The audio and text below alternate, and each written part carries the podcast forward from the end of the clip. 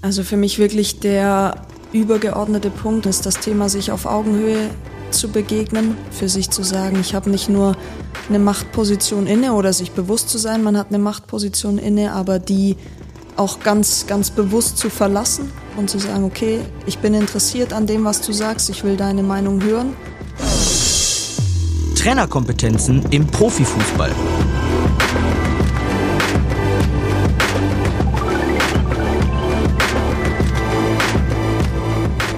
Podcast-Serie der DFB-Akademie. Die Folge mit Theresa Merck wurde am 18. Oktober 2023 in Freiburg aufgenommen. Hallo aus Freiburg und herzlich willkommen zum Podcast der DFB-Akademie, in dem wir über Trainerkompetenzen sprechen. In dieser Folge geht es um den Kompetenzbereich Dialogfähigkeit, Spielerorientierung und Anselm, bei allem Respekt, ich glaube, mit unserem Format des ja quasi Trialogs mit einem stets wechselnden Gast legen wir da noch deutlich eine Schippe drauf, denn ob die Hörerinnen und Hörer mit einem Dialog zwischen uns beiden so zufrieden wären, ich mag das mal bezweifeln.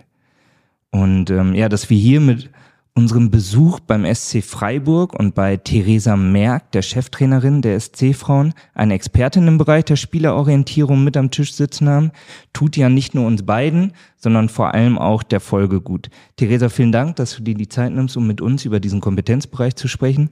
Und Anselm, uns hätte es mal wieder schlechter treffen können, denn hier rund um das Dreisamstadion, das sind schon schöne Ausblicke, auch wenn das Wetter nicht so richtig mitspielt heute. Ja, herzlich willkommen. Schön, dass wir äh, zusammen sind zu dem Trialog. Schönes Wortspiel von dir. Muss man nicht gleich mal loben zu Beginn. Ähm, ja, schade, dass das Wetter heute nicht mitspielt. Ich habe ja gehört, in Freiburg scheint eigentlich am meisten die Sonne in Deutschland. Äh, heute ist es mal nicht der Fall, äh, aber wir sind ja drin und haben es hier wohlig warm. Äh, und ich freue mich, dass wir heute über Dialogfähigkeit, Spielerorientierung sprechen. Theresa, unsere eigentlich schon traditionelle Einstiegsfrage ist immer dieselbe. Was zeichnet denn für dich ganz allgemein einen guten Trainer, eine gute Trainerin aus? Also gibt es Attribute, wo du sagst, ja, die sollten schon alle mitbringen?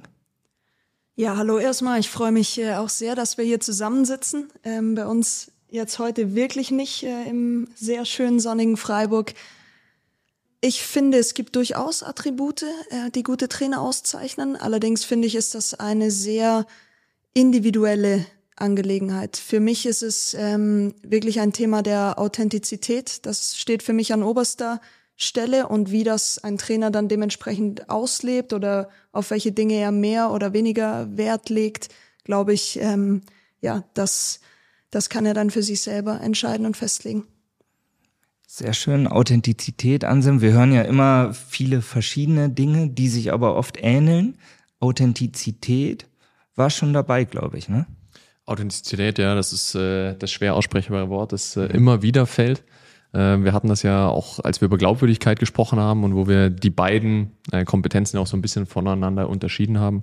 Aber ja, äh, sicherlich das Wort, das meist genannt ist ähm, und natürlich eine ganz große Rolle spielt, dass äh, ein Trainer, eine Trainerin eben keine Rolle spielt, sondern eben bei sich selbst bleibt die Werte äh, vertritt ähm, nach außen, die, die einem äh, auch wichtig sind. Darüber werden wir mit Sicherheit auch heute nochmal sprechen. Darum geht es unter anderem ja dabei.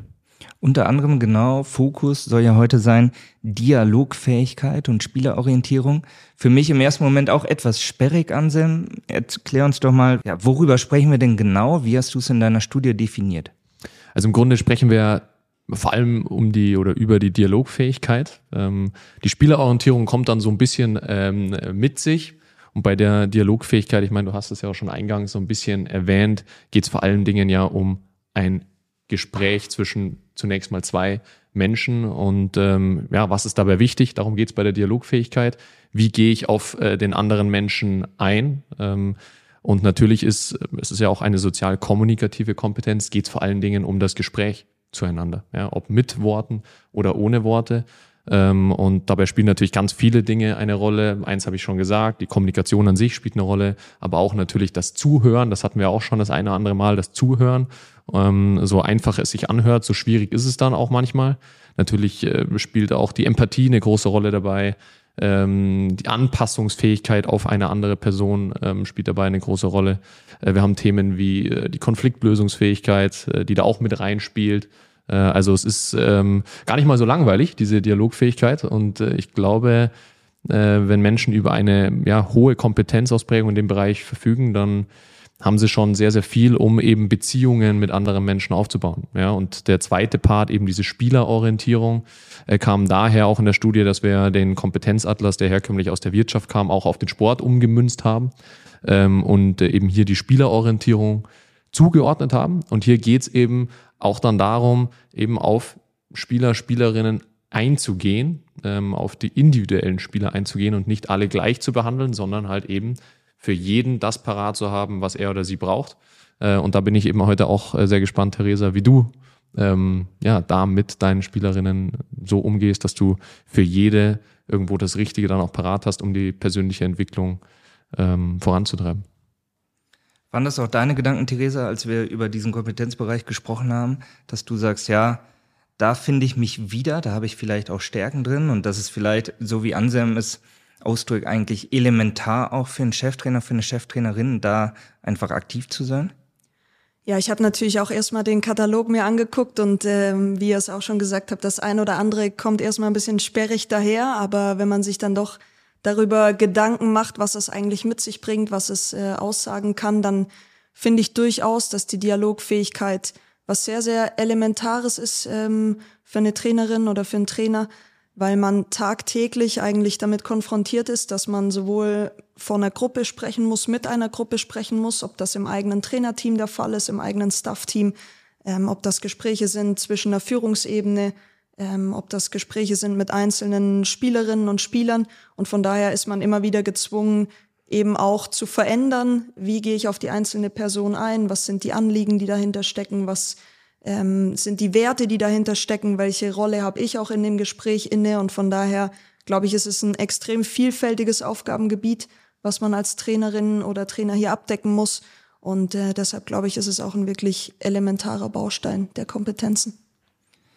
Weil du mit vielen unterschiedlichen Personen natürlich zu tun hast als Cheftrainerin. Du hast die Gruppen gerade aufgezählt und Anselm, um mal die Individualisierung auch wieder mit dazu zu nehmen. Es gibt ja diesen schönen Spruch, um allen gerecht zu werden, muss ich jeden unterschiedlich behandeln, weil wir natürlich mit verschiedenen Individuen zu tun haben. Seht ihr das auch so? Und wie, ja, Theresa, wie setzt du das hier um? Also wie gehst du wirklich individuell auf deine ja, deine Mitarbeiter, deine Spieler ein, auf deinen, auf deinen Staff, um da auch jedem gerecht zu werden? Ich glaube, ähm, ein Kernpunkt, auf den man es sicherlich runterbrechen kann, ist, dass man sich erstmal auf Augenhöhe begegnet. Das ist was, was mir extrem ähm, wichtig ist, weil es doch ja so ein klassisches Machtverhältnis einfach gibt zwischen Trainer, Trainerin und, und Spielern und Spielerinnen. Ähm, und deshalb glaube ich, um in einen Dialog überhaupt erstmal kommen zu können, geht es darum, dass Spieler und Spielerinnen sich äußern dürfen und das muss ich aber als Trainer oder Trainerin auch zulassen. Ähm, und deshalb finde ich es extrem wichtig, dass diese Brücke geschlagen wird, dass man sich auf Augenhöhe begegnet, dass man auch ja einen Raum bietet oder einen Rahmen bietet, wo sich Spieler und Spielerinnen wohlfühlen, dass sie auch wissen, okay, meine Meinung ist wichtig, meine Meinung wird gehört und ähm, das ist für mich so eine Grundvoraussetzung, um überhaupt erstmal in Dialog zu kommen.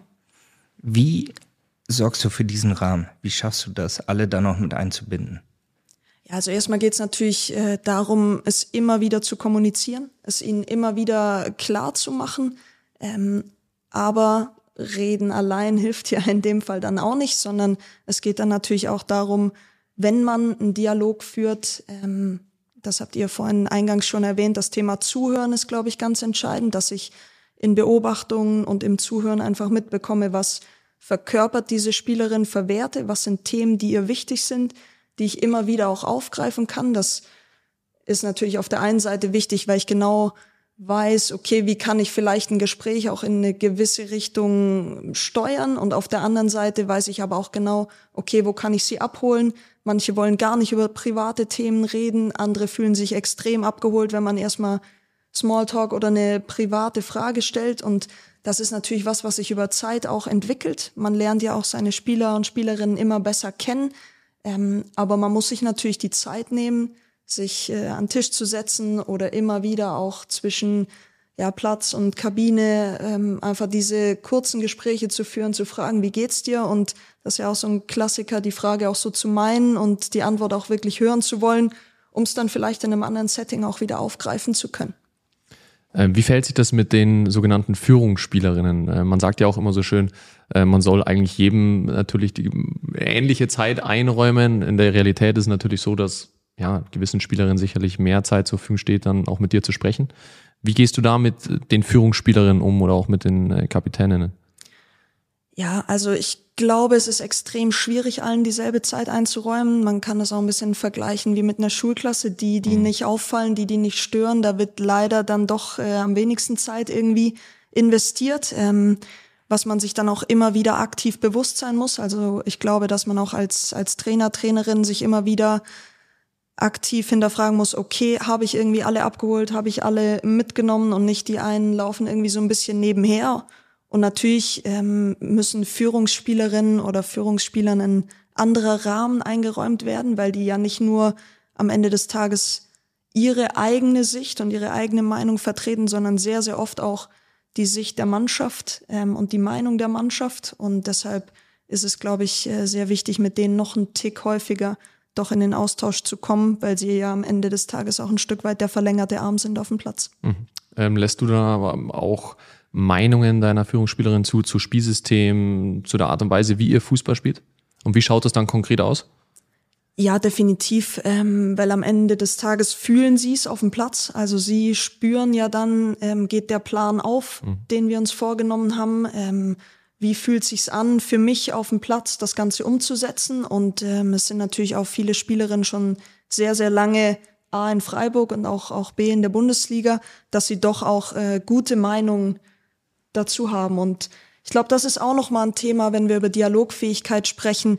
Ähm, es geht ja nicht darum, dass ich als äh, Trainerin allwissend bin und ähm, irgendwie in dieser Machtposition alles einfach irgendwie durchsetzen möchte. Also es gibt sicherlich Trainer und Trainerinnen, die das so handhaben. Es ist aber weniger mein Ansatz, sondern ich bin davon überzeugt, dass wenn man eine gemeinschaftliche Entscheidung trifft, dass äh, die auch mit viel, viel mehr Enthusiasmus und ähm, Überzeugung durchgezogen wird. Und auch da bin ich dann davon überzeugt, ähm, dass man dann mehr zum Erfolg kommt, als wenn das jetzt nur ich entscheiden würde. Dasselbe gilt natürlich für das Staff-Team, wenn jeder ein Stück weit die Selbstwirksamkeit hat oder das Gefühl davon zu sagen, ich darf hier was mitentscheiden, ich, meine Meinung ist wichtig, ähm, dann trägt man, glaube ich, viele Dinge ganz anders gemeinsam. Du hast vorhin die verschiedenen Möglichkeiten eigentlich aufgezeigt, miteinander in den Austausch zu kommen. Da gibt's ja zig Orte. Du hast hier ein Trainerbüro natürlich. Das Ganze funktioniert auf dem Platz. Das Ganze funktioniert, ich nenne es mal One-Minute-Coaching, also so der Weg zum Trainingsplatz. Ich, hier ist es, glaube ich, wirklich eine Minute ungefähr, will ich direkt direkt äh, sehr nah bei. Wie bewusst machst du das? Du hast selber gesagt, du willst keinen vergessen und du hältst das auch für wichtig. Aber es ist ja oft sehr situativ auch, ne? Du guckst dir das, das letzte Spiel an und okay, mit der Spielerin muss ich jetzt mal mehr spielen, da ist irgendwas passiert und so. Wie schaffst du es denn, keinen zu vergessen? Und ähm, wie planst du da noch diese Gespräche? Oder kommt das in der Regel eher, es kommt an dem Tag und dann reflektierst du nachher und sagst, okay, oh, da muss ich noch mal ran? Ich finde schon, dass sich viele Dinge spontan ergeben und ich ähm, bin auch der Meinung, dass das wichtig ist, dass sich so spontane Rahmen entwickeln, weil so dieser Klassiker, kommst du nach dem Training mal bitte zu mir ins Trainerbüro, ähm, das ist leider, und auch das ist was, was wir versuchen zu verändern, doch sehr negativ konnotiert. Ich glaube, das kennt man auch noch von früher, wenn man ins Rektorat irgendwie gerufen wird. Das hat selten was Gutes zu bedeuten. Denn ist öfter passiert, ja. ja, da kommen ein paar Erinnerungen hoch. Aber ich sitze heute hier. ja, also alles richtig gemacht. Von daher muss man, glaube ich, schon die Situation so nehmen, wie sie, wie sie dann auch kommen. Und ähm, für mich ist aber wichtig, dass ich mir hinterher Notizen mache, jeweils zu den Gesprächen, dass ich weiß, okay, mit wem habe ich gerade gesprochen, was waren Themen, die aufgekommen sind. Weil wenn man darauf auch in einem Folgegespräch nochmal Bezug nehmen möchte, dann weiß die Spielerin, okay, die hat mir auch, auch wirklich zugehört und äh, wir haben jetzt nicht einfach mal ein paar Floskeln irgendwie ausgetauscht, sondern es ist auch was hängen geblieben von dem. Und dann anhand der Notizen kann man doch auch immer wieder gut äh, nachvollziehen, wen hatte ich jetzt schon oder wo muss ich vielleicht nochmal nachfassen. Bei den Notizen, da bin ich äh, nochmal neugierig. Wie bewahrst du dir deine Notizen auf? Äh, hast du da was Digitales oder nutzt du da einfach ein Buch, wo du reinschreibst? Ich habe was Digitales, wo es am Ende zusammengefasst ist, aber mhm. es ist, ja, es ist wahrscheinlich ein bisschen zu viel Arbeit, aber oft schreibe ich es mir einfach noch kurz händisch auf ähm, und übertrag's dann. Auch wenn ich mit Spielerinnen Gespräche führe, ja, machen wir eigentlich zwei, dreimal in der Saison wirklich allumfassend über viele Themen. Ähm, dann mache ich mir nebenher händisch Notizen und dann wird's aber übertragen. Also jeder hat so eine kleine Aktenmappe bei mir auf dem Rechner. Analog und digital, wie bei uns, ne? Wahnsinn, ja. Wir können auch beides, wie man auch heute hier sieht. Theresa, wenn wir über Spielerorientierung sprechen und du auch gesagt hast, es ist wichtig, die einzelne Person auch gut zu kennen. Wie schaffst du das? Also wie kriegst du auch so einen Blick auf das Private vielleicht? Was beschäftigt deine Spielerin gerade? Und ähm, ja, wie kannst du da auf jeden Einzelnen eingehen? Und können, kannst du dem überhaupt wirklich gerecht werden? Um dem Ganzen wirklich gerecht zu werden, glaube ich, reicht die Zeit nicht aus, beziehungsweise es ist natürlich auch die Frage, was möchte ich erreichen? Also geht es für mich jetzt wirklich darum, jemandem auf auch einer persönlichen Ebene oder ähm, auch auf einer psychologischen Ebene irgendwie Hilfestellungen zu leisten. Und das ist was, was ich sicherlich nicht kann. Das übersteigt A meinen Kompetenzbereich, aber B auch meinen mein Zeitrahmen. Und deshalb ist es, glaube ich, auch immer so ein bisschen was von, ich fühle mal rein, ich finde vielleicht was raus, ich, ich gebe einen Ratschlag, okay, was könnte man vielleicht noch an zusätzlichen Maßnahmen ergreifen. Ähm, das kann dann wirklich in viele Richtungen gehen, ob man sagt, okay, komm, setzen wir uns nochmal zusammen, machen wir individuelle Analyse oder komm, lass uns am Platz was machen oder hey, unser Sportpsychologe und so weiter und so fort. Ich glaube, da geht es dann auch drum, die Ressourcen zu bündeln und auch für sich zu nutzen und bei einem selber laufen aber am Ende des Tages einfach die Fäden zusammen ähm, und dann das zu verteilen auf die anderen Staff-Mitglieder und die Ressourcen, die man auch hat. Theresa, was würden andere Menschen, vielleicht deine beste Freundin, äh, über dich sagen, wie du deine Mannschaft führst? Sie hat jetzt nicht so viel Ahnung von Fußball, deshalb äh, ist, ist noch besser. ja, deshalb geht es wahrscheinlich eher mich äh, über mich als Person, aber ich glaube schon, dass sie sagen würde, dass ich gut zuhören kann, dass ich auch interessiert bin an dem, ähm, was die Leute mir sagen, dass ich schon lösungsorientiert ähm, versuche, Ansätze zu finden und ja, auch, dass ich ähm, andere Meinungen zulasse. Sehr interessant, Dennis. Ich glaube, du hast dich ja auch ein bisschen umgehört über Theresa. Hast du da Ähnliches äh, über sie erfahren? Ja, absolut. Vor allem über deinen Umgang mit den Spielerinnen. Ich habe mich im Vorfeld mit Stefan Lerch ausgetauscht. Ihr beide wart ja beim VfL Wolfsburg über zwei Jahre, glaube ich, wenn ich mich nicht täusche. Und Stefan ist ja jetzt Trainer in Hoffenheim. Und ähm, ja, Stefan hat mir einiges über dich erzählt. Und zwar, dass du, ich will ihn da richtig zitieren. Erstmal soll ich dir schöne Grüße ausrichten, natürlich. Danke. Er hat mir vor allem gesagt, du zeichnest dich durch eine sehr klare und prägnante Kommunikationsweise aus. Du schwafelst nicht, Du erzählst keine Geschichten, du triffst eigentlich immer klare Aussagen.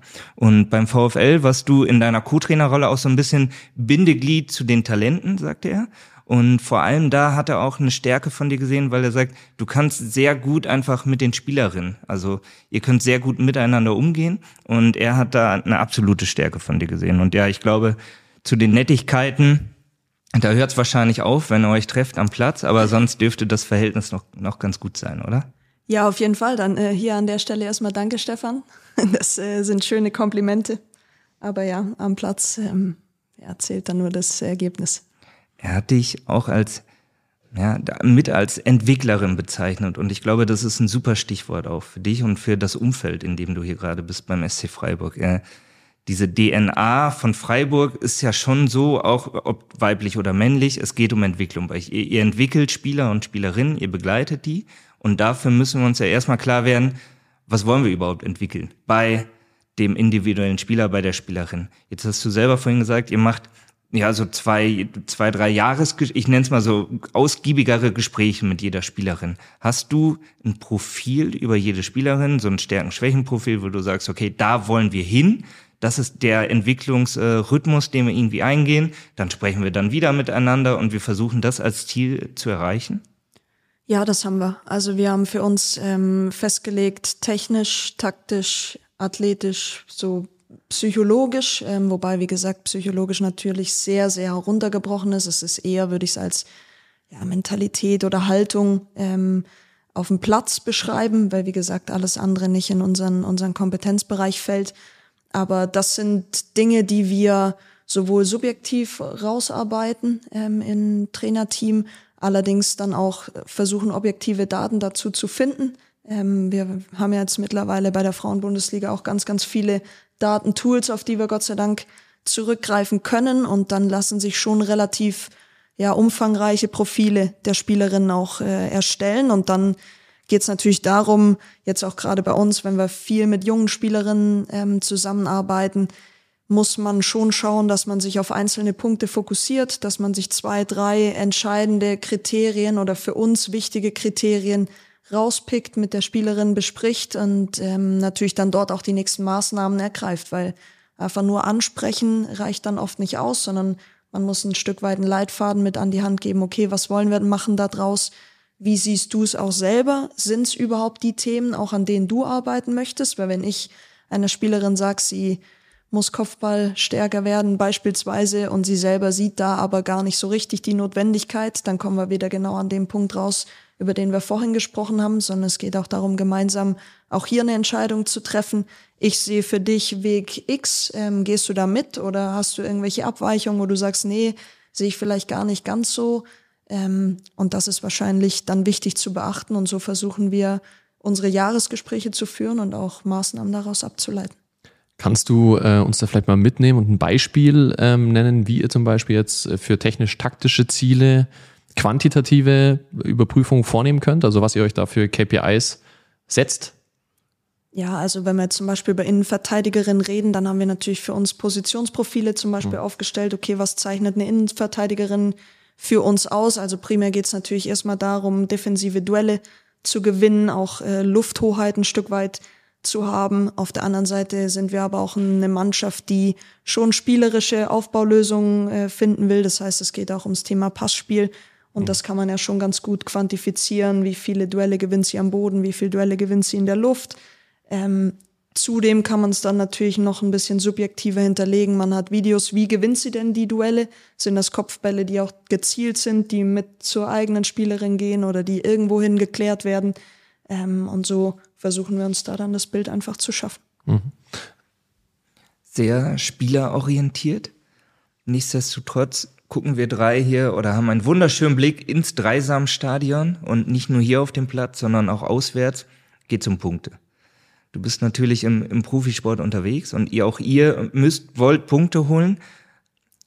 Ist das manchmal ein Spannungsfeld, Entwicklung und dann doch wirklich die Punkte zu holen? Bleibt da jemand auf der Strecke und ähm, sagst du, nein, ich krieg's schon ganz gut hin und beim SC Freiburg ist das ganz klar die Devise. Wir wollen schauen, dass wir die Spielerin entwickeln und das Ergebnis ist dabei, natürlich, aber vielleicht eher hintergelagert?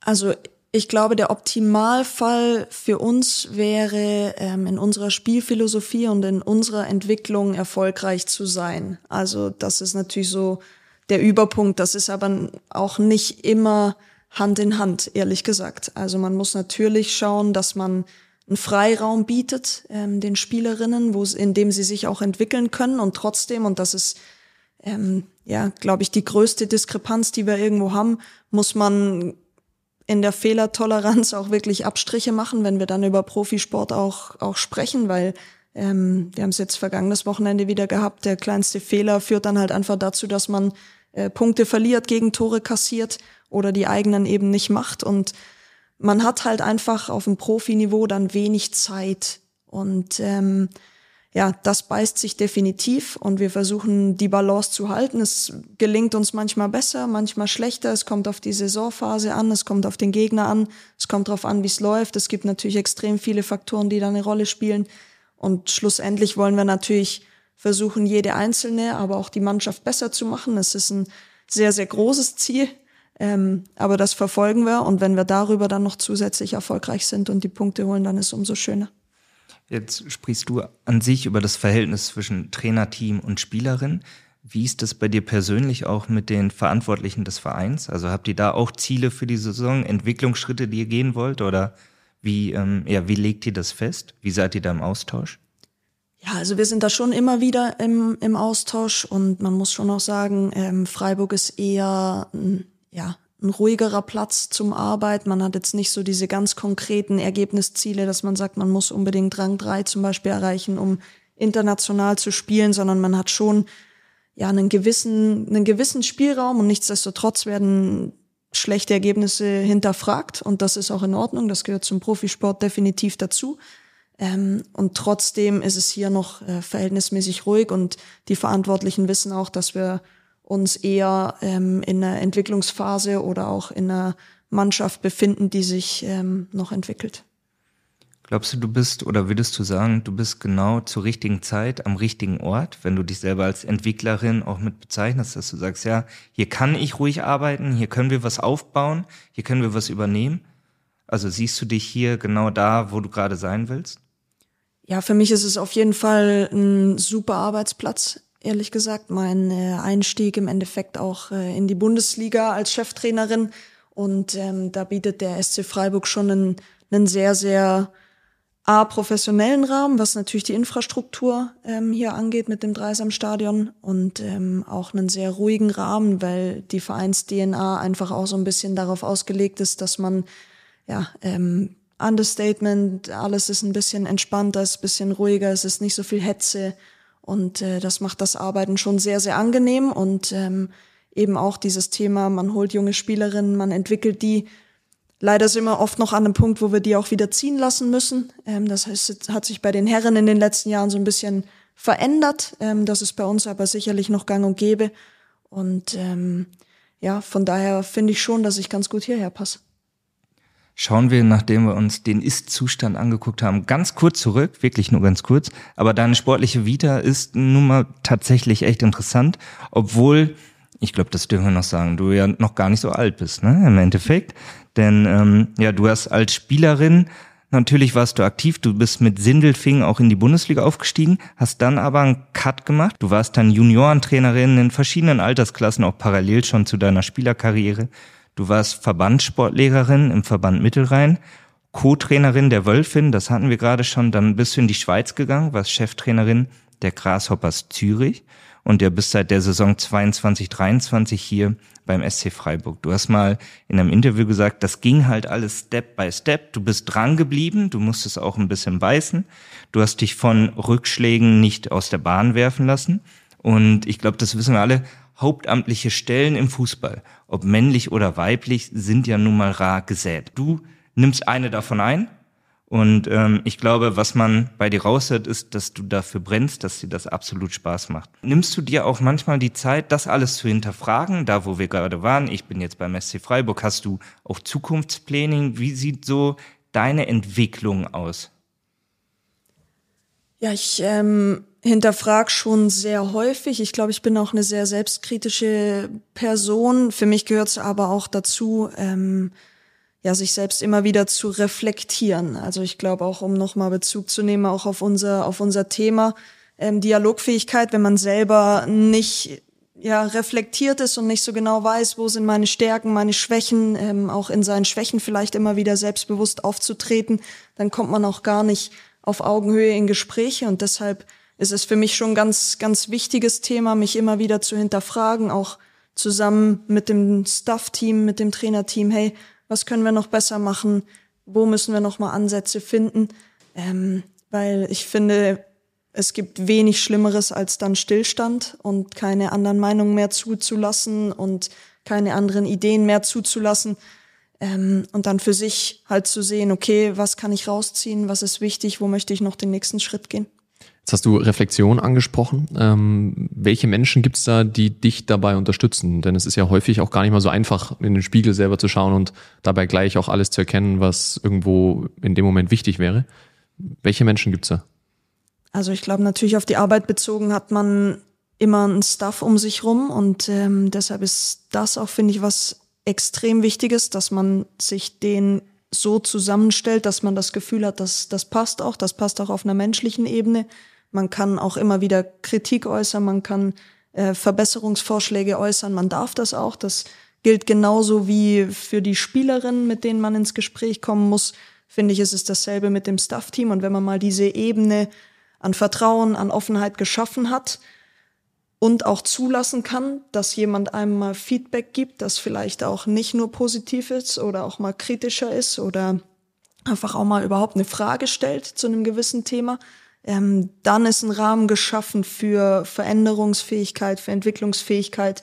Und ich glaube auch, dass das auf einer Trainerposition elementar ist. Und von daher, was die Arbeit angeht und die inhaltlichen Themen, ist es sicherlich immer als erstes der eigene Stuff, weil die einfach am nächsten dran sind, weil die am meisten mitbekommen. Ähm, und ansonsten geht's natürlich schon viel auch ins Privatleben. Was kriegt man zurückgemeldet ähm, von Freunden? Was ähm, kriegt man zurückgemeldet von Familie etc.?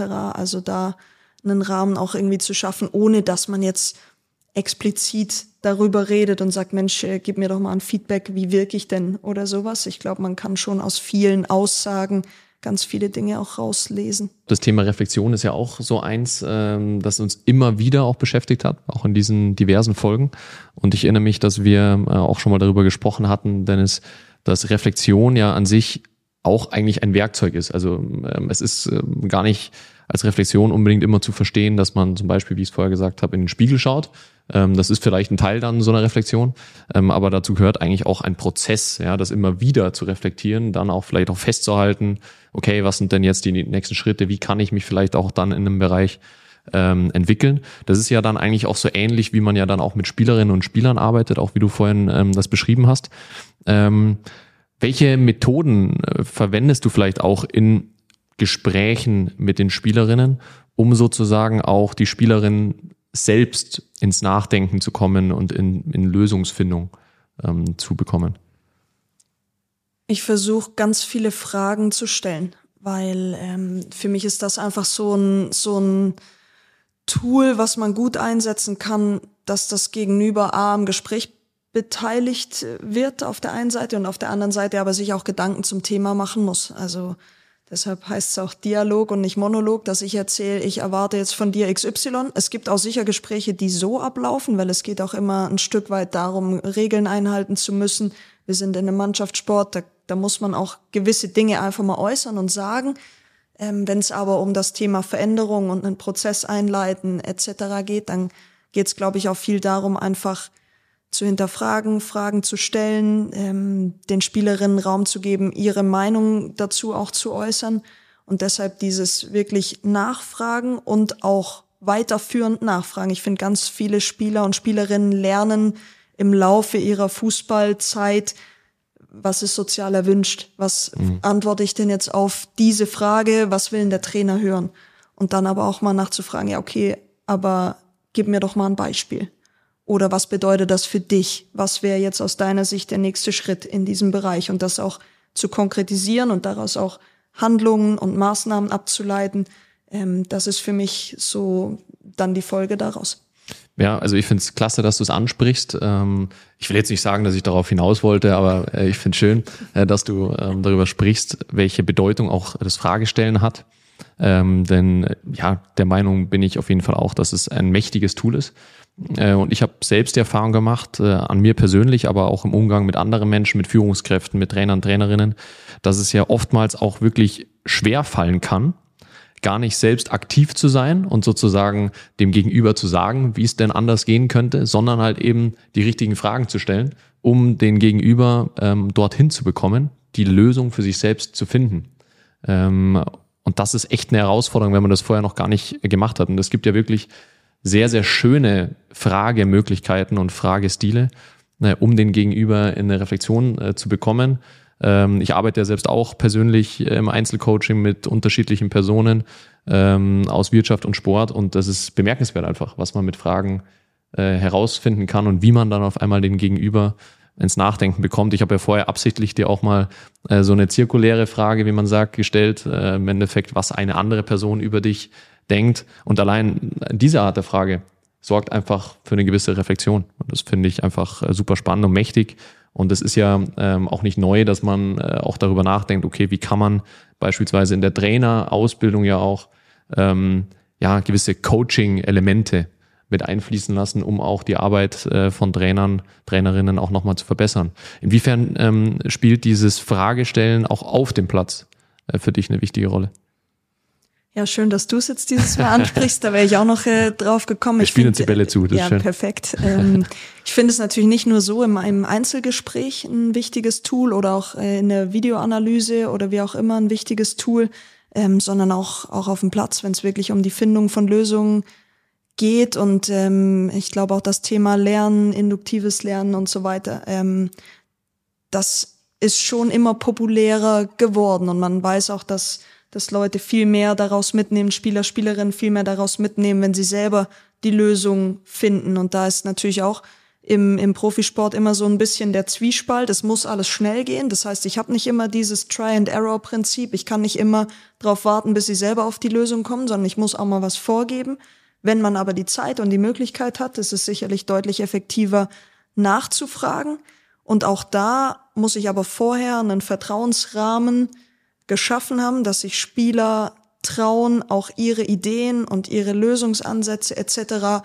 in der Runde zu äußern, weil ähm, auch hier jetzt in meinen Anfangszeiten, man steht dann in der Analyse und fragt so, ja, hey, was, was könnten wir denn anders machen? Was ist denn eure Idee dazu? Und es kommt einfach nichts, weil jeder irgendwie Angst hat, was Falsches zu sagen, blöd dazustehen und so weiter. Und auch hier kommen wir natürlich wieder auf dieses Thema Kommunikation, Zuhören, Vertrauensrahmen schaffen, dass sie auch in genau solchen Situationen dann sagen, okay, hey, ich sag's jetzt einfach, weil passieren kann mir im Endeffekt eh nicht, eh nicht viel, sondern mhm. meine Meinung zählt und will gehört werden.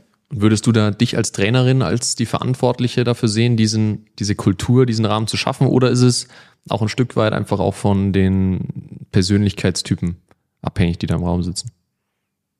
Also erstmal sehe ich mich maximal in der Verantwortung dafür, ähm, weil ich das steuern kann, vor allem in die Richtung, dass ich es abbügel.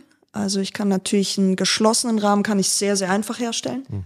Ähm, einen offenen Rahmen, der ja bedingt natürlich auch, dass ich ein bisschen die Persönlichkeiten in der Mannschaft habe, ähm, aber auch, dass die anderen sich dahin entwickeln, zu sagen, okay, ich sag jetzt auch mal was, oder dass diese Persönlichkeiten, die ich habe, die vielleicht schon relativ gut darin sind oder sehr selbstbewusst sind, sich auch mal in gewisser Weise mal zurückzunehmen und zu sagen, ich lasse die anderen jetzt auch mal was sagen. Oder man kann sich auch die Spielerinnen dann mal bewusst rauspicken und sagen, hey, ich find's cool, dass du immer so viel sagst und ich, ich schätze das, ich, ich weiß, dass du dich auskennst, aber lass doch den anderen auch mal die Chance, sich zu äußern.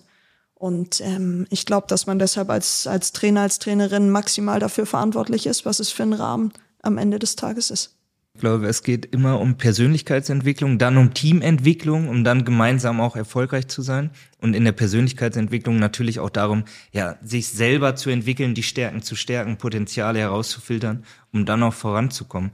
Ihr habt über Fragen gesprochen und dann hast du das Wort Zuhören aber auch gesagt. Ich glaube, dass das extrem wichtig ist. Natürlich geht es darum, wie stelle ich Fragen, wie bringe ich das Gegenüber dazu, auch Wege zu finden, dann zum Ziel zu kommen.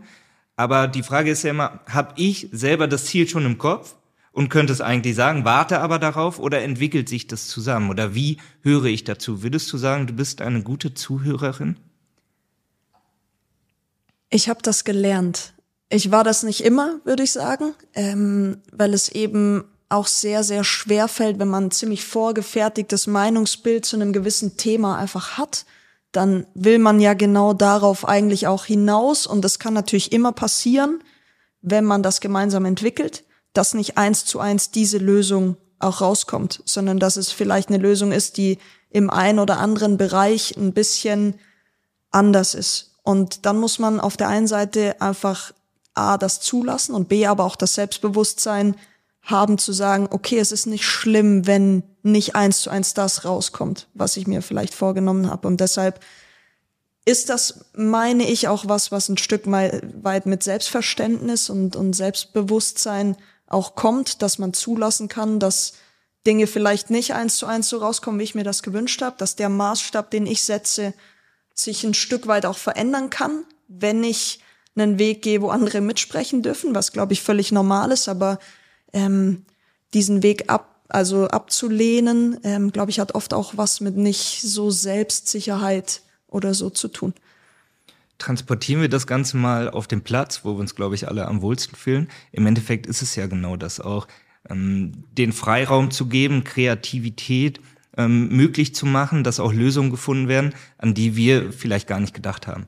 Ich hatte die Tage die Möglichkeit, dich ein bisschen auch auf dem Platz mal zu beobachten. Es ist natürlich so, dass du auch mal im direkten Coaching bist und auf die Spielerin eingehst, aber du gehst auch ab und zu mal ein bisschen raus und schaust dir das Geschehen an. Lässt auch dein Trainerteam mal aktiv so die, die, die Spielübungsform durchführen und beobachtest nur. Wie wichtig ist dir das auch und ähm, ja, warum bist du manchmal auch ein bisschen außen vor als mittendrin? Mir ist das sehr, sehr wichtig. Also es hat jetzt zwei Punkte, finde ich, dass die anderen aktiv werden. Das haben wir vorhin auch schon so ein bisschen als Thema gehabt. Ist mir aufgrund dessen wichtig, dass sie einfach auch Einfluss nehmen können, dass man gemeinsam eine Idee transportiert, dass man gemeinsam an der Mannschaft arbeitet, dass Erfolge einem gemeinsam gehören, genauso aber wie Niederlagen einem auch gemeinsam gehören. Man fühlt sich viel mehr mitverantwortlich, wenn man auch eine gewisse Verantwortung bekommt auf dem Platz. Und deshalb ist mir das wichtig, dass es nicht nur ich bin, die auf dem Platz ähm, das Heft in der Hand hat, sondern auch die anderen. Ähm, da habe ich auch vollstes Vertrauen in, in mein Trainerteam, dass, dass sie das so umsetzen, ähm, dass es zur Zufriedenheit aller ist und dass es zur Weiterentwicklung der Mannschaft führt.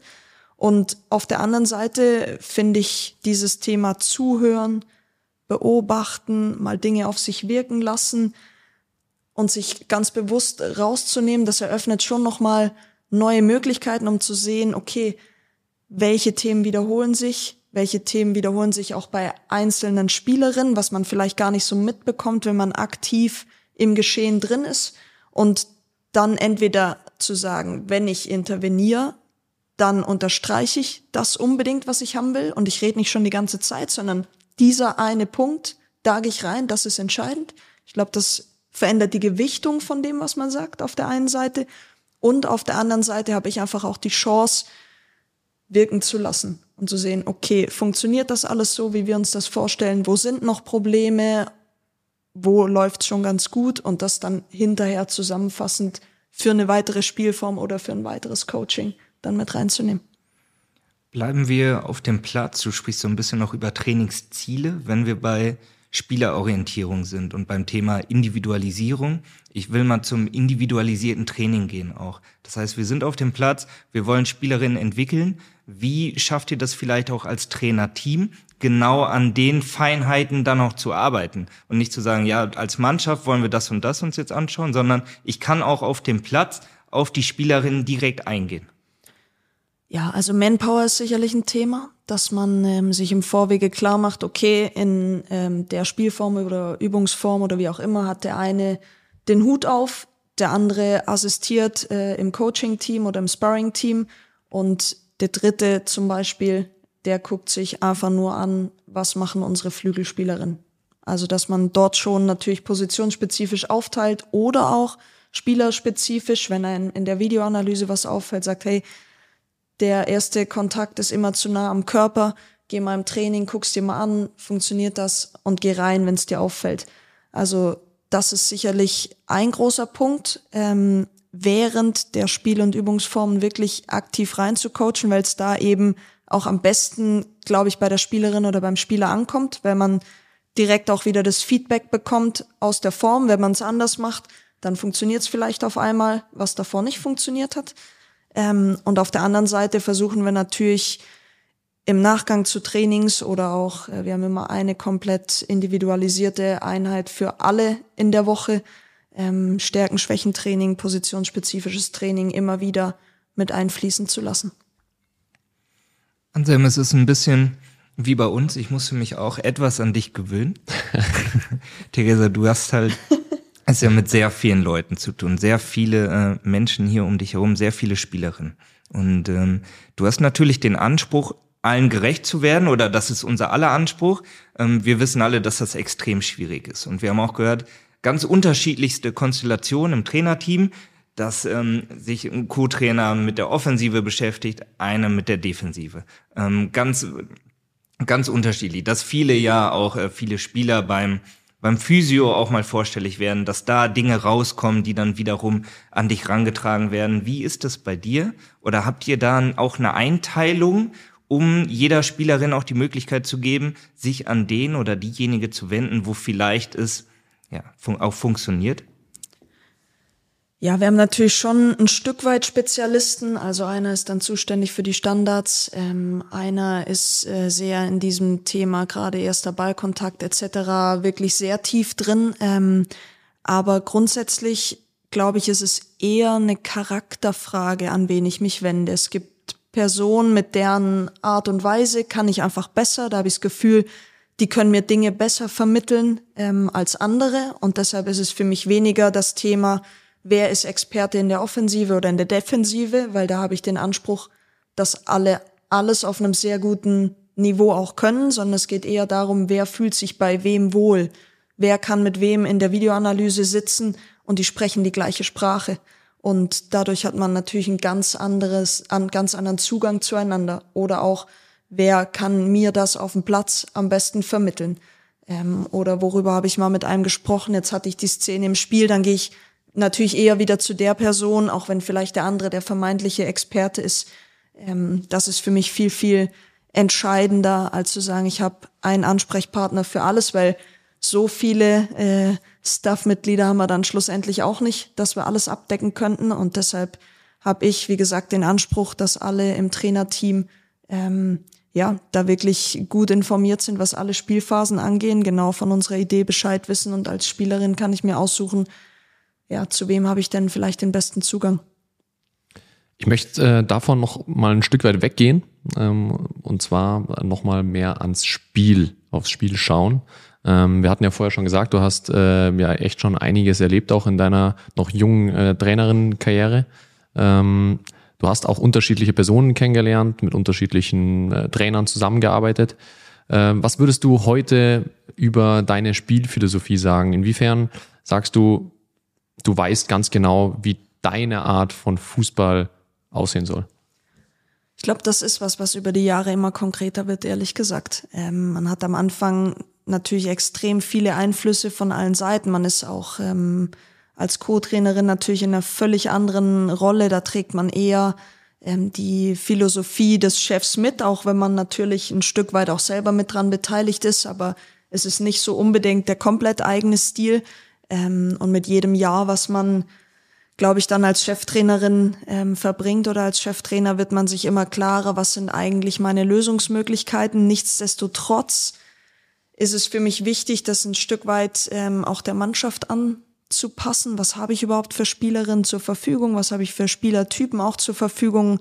Weil ich finde auch, man kann nicht jedes System und jede Idee auf die Mannschaft draufdrücken, die man da hat. Und entweder sagt man dann, man ist ein Verein, man, man scoutet genau nach der Idee des Trainers. Ähm, das ist jetzt beim SC Freiburg nicht zu 100 Prozent so der Fall, sondern ähm, es gibt natürlich auch finanziell begrenzte Möglichkeiten. Man, man guckt, okay, was sind Spieler, die bei uns schon gut ins Profil passen, ähm, aber das ist nicht immer unbedingt nur das Profil Spielphilosophie. Und deshalb geht es natürlich darum, zwar eine ganz klare Idee zu haben, ähm, wie man Fußball spielen möchte, aber auch immer wieder Nuancen davon anzupassen, je nach Personal, was mir zur Verfügung steht. Und äh, wenn wir jetzt so eine freie Wiese vor uns hätten, wie wir sie ja gerade auch haben hier im Stadion, ähm, was für eine Art von Fußball würde Theresa Merck da am liebsten spielen?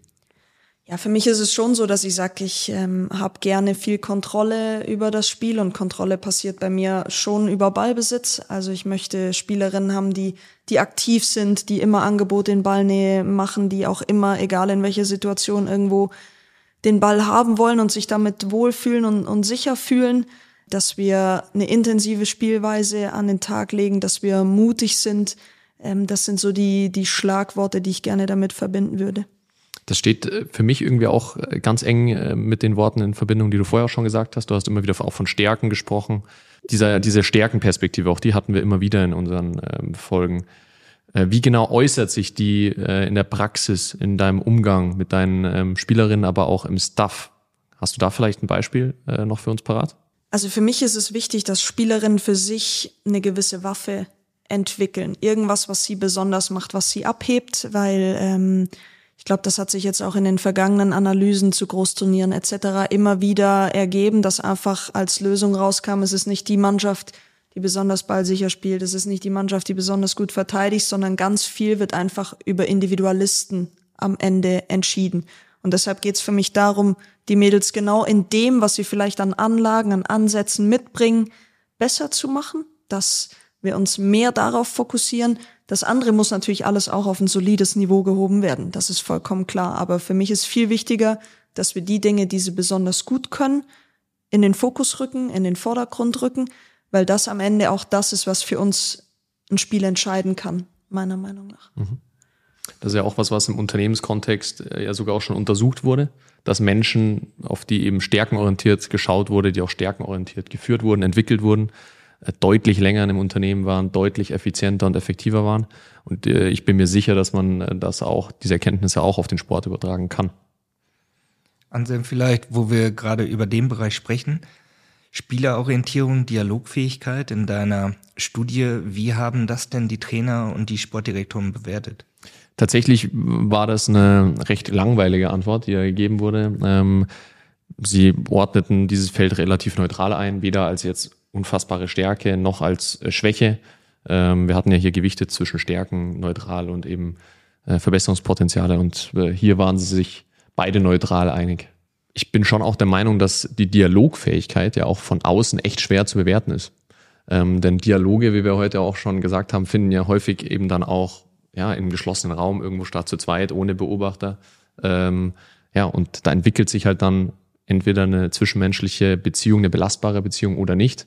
Und vielleicht ist diese dann beobachtbar und irgendwo bewertbar, aber nicht das, das bloße Gespräch. Ja, deswegen finde ich, äh, kann man das vielleicht auch so ein bisschen noch ja, einschränken, beziehungsweise noch näher erläutern. Also von Einzelnen vielleicht auch in der Situation.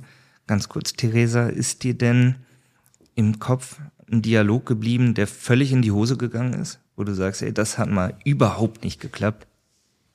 Boah, das ist eine schwierige Frage jetzt aus dem Stegreif. Ich glaube, es gibt immer wieder Dialoge, wo man definitiv nicht auf das gewünschte Ergebnis kommt oder auch nicht mit einem Konsens äh, den Raum verlässt. Aber das jetzt mal so was so gar nicht. Vielleicht ja mit 15 mit meiner Mutter immer wieder. ansonsten jetzt wird mir ja ad hoc nichts einfallen. Okay. Ich habe dich unterbrochen, du wolltest auf Anselm antworten. Ja, ich glaube, dass man einfach ähm, gerade als, äh, als Sportdirektor, als Cheftrainer, Cheftrainerin so viele Gespräche führt, jeden Tag mit unterschiedlichsten Personen, dass man vielleicht gar nicht mehr so explizit darauf achtet, wie diese Gespräche ablaufen oder vielleicht auch ein bisschen, bisschen abstumpft, ähm, was die Bewertung dieser Gespräche irgendwie angeht und für sich sagt, ja, das ist halt was, das gehört sowieso dazu. Das muss ich eh machen jeden Tag und wenn ich das nicht kann, dann ähm, ist es sowieso zum Scheitern verurteilt. Deshalb könnte ich mir vorstellen, dass das von der Gewichtung gar nicht mehr so stark rauskommt, weil man das wie voraussetzt. Absolut, ja. Und gleichzeitig glaube ich, dass es total ähm, erlernbar ist, bessere Gespräche zu führen. Ja, ähm, auch wenn man es vielleicht jetzt nicht aus dem Stegreif gut kann. Es ist einfach möglich, durch gewisse Techniken, durch Training, ähm, so wie man andere Dinge auch trainieren kann, auch die eigene Gesprächstechnik äh, zu verbessern. Es geht um Quantität und dann um Qualität. Ne? Du hast unheimlich viele Gespräche, ja. Ich, ich glaube, wenn man dann sich selbst reflektiert und auch sagt, okay, der Tag lief heute so, die Woche lief so, das hat gepasst oder nicht, dann grätscht irgendwer dazwischen, dem will ich auch noch gerecht werden, das Gespräch führe ich, aber wie du es gerade gesagt hast, dann bin ich vielleicht mal nicht, nicht ganz dabei, eigentlich hast du aber den Anspruch dabei zu sein, dann ist es natürlich schade. Und dann sich so zu hinterfragen und vielleicht auch zu überlegen, welche Gespräche muss ich führen, welche kann ich denn auch führen und welche Gespräche schiebe ich vielleicht auch ein bisschen weg um mich auf andere Dinge zu fokussieren, weil du ja noch ein paar andere Aufgaben als Cheftrainerin hast. Ich denke, dass äh, vielen Menschen so ein Dialog von Haus aus einfach fällt. Ja, und es gibt andere, wie ich es gerade gesagt habe, die müssen vielleicht im Laufe der Karriere der Zeit das einfach verbessern, ja, durch gewisse Methoden, um anders auf Menschen eingehen zu können. Und am Ende ist es ja nicht nur die Dialogfähigkeit, die einen Menschen ausmacht, sondern das ganze, die ganze Mischung der Fähigkeiten, die ein Mensch hat. Äh, und dann ist es auch überhaupt nicht schlimm, wenn mal ein Gespräch zum Beispiel in die Hose geht, weil man vielleicht gerade doch mal abwesend äh, war. Das ist ja nur menschlich. Ähm, denn wir wissen ja auch, auch eine gewisse Verletzlichkeit dann auch mal zuzugeben, zu sagen, oh, du, sorry, ich war gerade überhaupt nicht dabei, ähm, ist dann mit Sicherheit auch sympathisch ähm, und einfach auch nur ehrlich. Und das macht dann nicht gleich eine Beziehung zwischen zwei Menschen kaputt. Ja, und vielleicht nicht nur da, sondern auch im Trainerteam. Also sich starke Persönlichkeiten neben sich zu holen, die vielleicht Bereiche abdecken, in denen ich selber nicht ganz so stark bin, um dann wiederum diesen ganzen Kompetenzatlas, den du angesprochen hast, irgendwo auch gerecht zu werden, zu erfüllen und das große Ganze, das Team so zu, zu managen. Ne? Würdest du sagen, hast du dir ganz bewusst auch Menschen an deine Seite geholt hier im Verein, weil du sagst, okay, die ergänzen mich in bestimmter Art und Weise, dass das große Ganze besser ist? Ähm, ich würde jetzt sagen, im Nachgang ja, es war mir in dem Moment aber gar nicht so, so sehr bewusst, ähm, weil ich jetzt niemanden irgendwie mitgebracht hatte hierhin, weil das einfach auch ja nach wie vor schon ein finanzielles äh, Thema auch ist äh, im Frauenfußball, dass nicht jeder immer sein Staff-Team überall irgendwie mit hinbringen kann, sondern es gibt dann Leute, die sind einfach schon schon da im Verein und ich muss wirklich sagen, wir haben sehr heterogenes Trainerteam, was aber trotzdem auf einer menschlichen Ebene super miteinander funktioniert. Und das ist eigentlich auch so ein bisschen meine, meine Wunschvorstellung, wie ein Staff-Team zusammengesetzt ist. Weil wie du eben gesagt hast, es werden ganz viele Bereiche sowohl auf der menschlichen als auch auf der fachlichen Seite abgedeckt, ohne dass man jetzt extrem viel dafür tun muss, sondern weil es die Persönlichkeiten einfach schon dementsprechend abbilden. Ähm, und deshalb würde ich sagen, haben wir es haben wir es hier wirklich gut getroffen, ohne dass wir es ganz explizit so zusammensetzen wollten. Hier kann man arbeiten in Freiburg. ich komme mal vorbei. ja, unbedingt gerne. Bleib hier. Bleib, bleib doch einfach hier. Theresa, wir enden stets ja mit einer eigentlich schon zusammenfassenden Frage. Was sind denn deine drei Tipps, deine Takeaways für die Trainer und Trainerinnen, um sich beim Kompetenzbereich Dialogfähigkeit, Spielerorientierung gut aufzustellen? Also für mich wirklich der übergeordnete Punkt, und das hatten wir ganz am Anfang schon, ist das Thema, sich auf Augenhöhe zu begegnen, für sich zu sagen, ich habe nicht nur eine Machtposition inne oder sich bewusst zu sein, man hat eine Machtposition inne, aber die auch ganz, ganz bewusst zu verlassen und zu sagen, okay, ich bin interessiert an dem, was du sagst, ich will deine Meinung hören das ist für mich so das, das allererste. Ähm, der zweite Punkt ist sicherlich das Zuhören, auch dann wirklich dem Gewicht beizumessen, was die Person mir sagt, was sie mir sagen möchte, vielleicht auch versuchen zwischen den Zeilen immer mal wieder Dinge mitzunehmen, weil ich glaube, dass gerade in so einem Machtverhältnis Spieler, Spielerin, Trainer, Trainerin nicht alles gesagt wird, aber ich glaube schon, dass man aus vielen Aussagen Dinge herausholen kann. Und dann für mich so der dritte Punkt ist wirklich, sich selber immer wieder zu reflektieren, sich zu hinterfragen, okay, was sind, was sind auch meine Stärken, was sind meine Schwächen, ähm, weil wenn man sich in diesen Sachen irgendwo selbstsicher und selbstbewusst zeigt, dann kann man sich auch gut auf einen Dialog einlassen und auch vielleicht äh, eine gewisse Veränderungsfähigkeit auch mit sich bringen. Und äh, das wären so meine drei Aspekte, die ich gern mitgeben würde. Anselm, wenn du unser Gespräch reflektierst, hast du da noch was zu ergänzen? Es war wie immer ein richtig schönes Gespräch, super kurzweilig, hat sehr, sehr viel Spaß gemacht. Äh, und äh, ich würde gerne noch ergänzen, dass ich tatsächlich glaube, dass bei den Fragen ein extremes Potenzial ist. Und ähm, das kann man ganz einfach ausprobieren, wenn man einfach mal versucht, ähm, in äh, den nächsten Gesprächen, die man führt, auf geschlossene Fragen zu verzichten und nur offene Fragen zu stellt, äh, stellt, dann wird man feststellen, wie anspruchsvoll das ist. Und gleichzeitig wird man aber feststellen, wie viel besser die Gesprächsqualität äh, dadurch ist. Äh, und das würde ich gerne sozusagen als Hausaufgabe mit nach draußen geben für diejenigen, die uns anhören. Vielen Dank. Die Hausaufgabe nehme ich zumindest mit. Ja, Theresa, dir auch. Vor allem vielen Dank euch beiden für das informative, spannende Gespräch. Und ähm, ja, dir weiterhin viel Erfolg. Ich glaube, ich habe das Gefühl, du bist hier ganz gut aufgehoben im Moment als Entwicklerin. Viel Erfolg dabei, die Spielerin voranzubringen. Natürlich auch in der Liga. Und ähm, Anselm, wir hören uns wieder. So ist es. Danke euch. Danke. Trainerkompetenzen im Profifußball. Eine Podcast-Serie der DFB Akademie.